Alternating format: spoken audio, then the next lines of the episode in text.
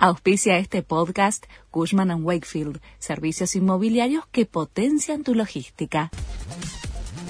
La Nación presenta los títulos de la tarde del miércoles 28 de septiembre de 2022.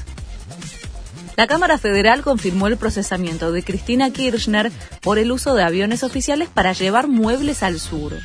La vicepresidenta está acusada por el delito de peculado. Los testimonios acumulados en esta causa describen cómo se hizo el envío de muebles a El Calafate para los hoteles de la familia presidencial. Podrían aumentar los combustibles el fin de semana.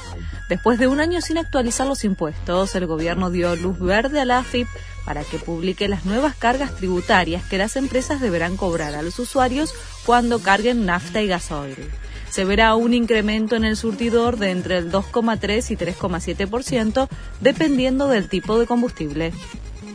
Sigue la protesta en el centro porteño y es un caos para el tránsito. A las 6 de la tarde volveremos a reunirnos para resolver. Vinimos preparados como un ejército de operaciones y estamos organizados en comisiones para coordinar el acampe, advirtió Eduardo Beliboni, líder del Polo Obrero. Las organizaciones exigen la apertura de nuevas asignaciones y más asistencia alimentaria. Alerta máxima por Ian. El huracán ya toca tierra en Florida. Cerraron aeropuertos, escuelas y los parques de atracciones en Orlando.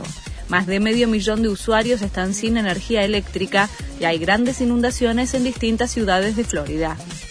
River y Boca quieren llegar a las semifinales de la Copa Argentina.